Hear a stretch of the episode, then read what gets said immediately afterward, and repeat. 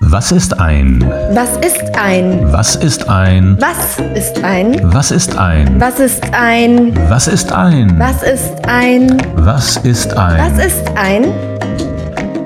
Was ist ein? Was ist Der ein? Podcast mit einer Antwort auf all die Fragen, die wahrscheinlich noch niemand gefragt hat. Was, was ist ein? Heute, was ist ein Pulveraffe? Der Pulveraffe. Nein, es gibt keine kleine Exkursion in die Zoologie.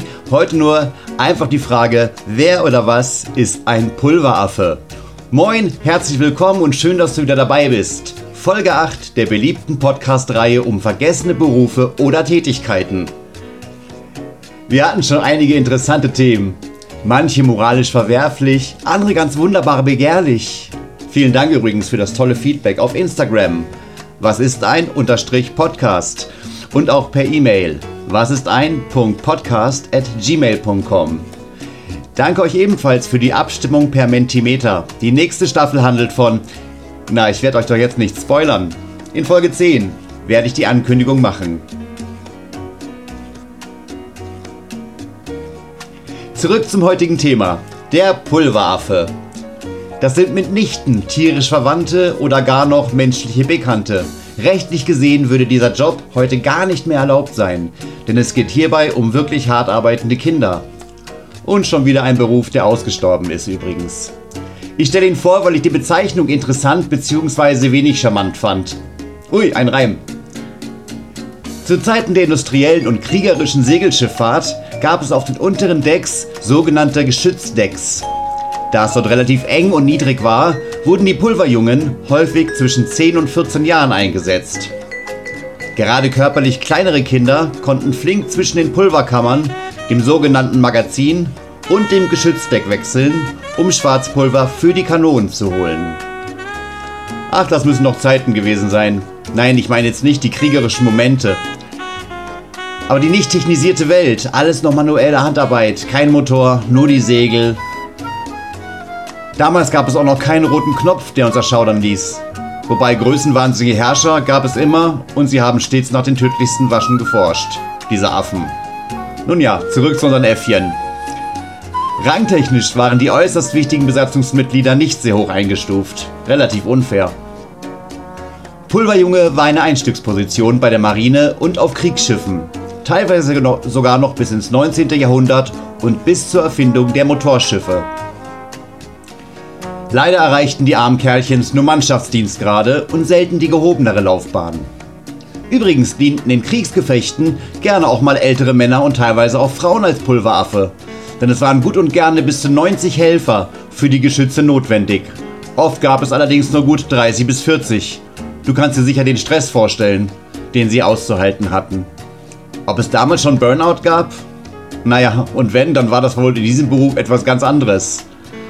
Von der explosiven Gefahr, der sie tagtäglich ausgesetzt waren, ganz zu schweigen. Verschüttetes Schwarzpulver war leicht entzündlich. Vor allem in Momenten, wo der Gegner auch fleißig Kugeln abfeuerte, mussten diese zügig mit Wasser unschädlich gemacht werden. Ich sag's ja, Stress pur und Lebensgefahr.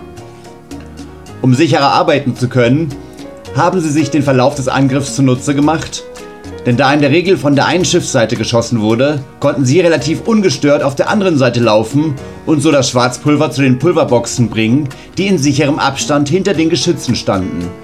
Und so immer zwei Pulverkartuschen vorbereitet zu haben. Erinnert mich irgendwie an Charlie Chaplin in modernen Zeiten. Fließbandarbeit, nur ohne Fließband.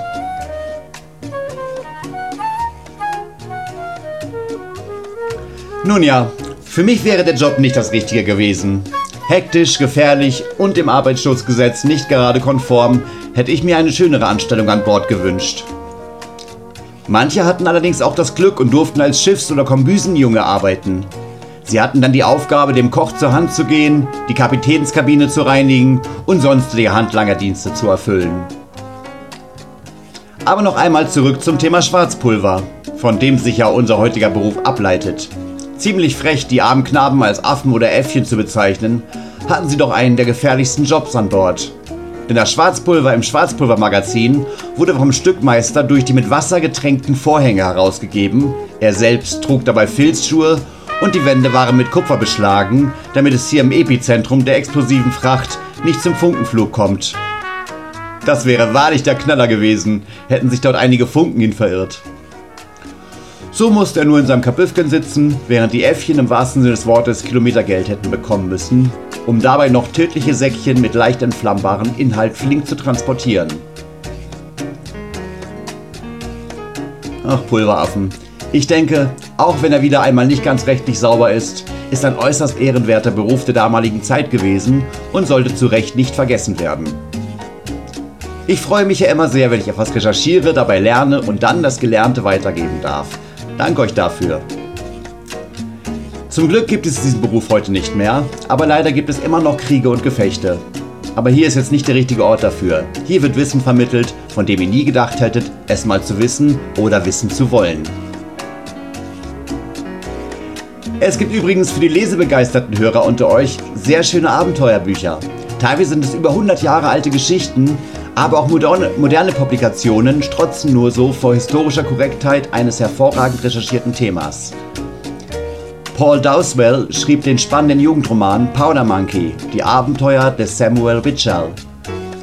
Oder das gleichnamige Buch Powder Monkey von George Manville Fenn, welches schon 100 Jahre vorher, im Jahr 1906, veröffentlicht wurde. Ich packe euch beide Titel mal in die Show Notes. Wobei ja wieder zum Vorleser kommen würden. Lest doch euren Kindern oder Freunden eine spannende Abenteuergeschichte vor und haltet die Pulveraffen somit in Erinnerung. Ui, das war's schon quasi wieder für diese Woche. Danke, dass du bis hierhin dabei geblieben bist. Es macht wirklich Spaß, mich mit dir zu unterhalten. Naja, ein bisschen eintönig. Noch ein paar Tage kannst du über das Thema in der zweiten, über das Thema der zweiten Staffel abstimmen und dann wird's verkündet. Der Link zur Umfrage ist ebenfalls in den Show Notes. Ich hatte übrigens gar nicht vor, eine zweite Staffel zu produzieren, aber dank des tollen Feedbacks von euch habt ihr euch das verdient. Bitte nochmal weiterhin fleißig teilen, abonnieren, bewerben und schwärmen. Infos zu allem findet ihr wie immer in den Show Notes und bei Instagram. Zum Ende möchte ich euch noch einen wundervollen Start ins neue Jahr wünschen. Bleibt gesund, glücklich und vor allem neugierig. Alle Infos zu dieser Sendung, zum Thema, zum Sprecher, zum Oliver und zu allem weiteren findest du in den Show Notes. Und ja, du darfst diesen Podcast herzlichst gerne abonnieren und teilen, das würde uns sogar äußerst freuen. Wenn du eine schöne Geschichte, Ideen oder Fragen zu dieser Folge hast, dann schreib uns bitte an was ist ein podcast at gmail.com oder besuche uns auf Instagram was ist ein in einem Wort Podcast. In der nächsten Folge In der neunten und damit vorletzten Folge dieser Staffel, da wird es richtig kalt. Was ist ein Eisschneider? Jetzt denkt ihr bestimmt, habe ich eine Schublade. Nee, nee. Bis nächste Woche. Einfach abwarten. Mein großer Dank geht heute wieder an meinen Supersprecher André Klaus und an Karen, seine Frau. Sie ist die weibliche Stimme im Intro. Ich danke auch meinem, meinem Uli, unserem Bob und dass wir alle 2022 nahezu unbeschadet überstanden haben. Bis nächste Folge, euer Oliver.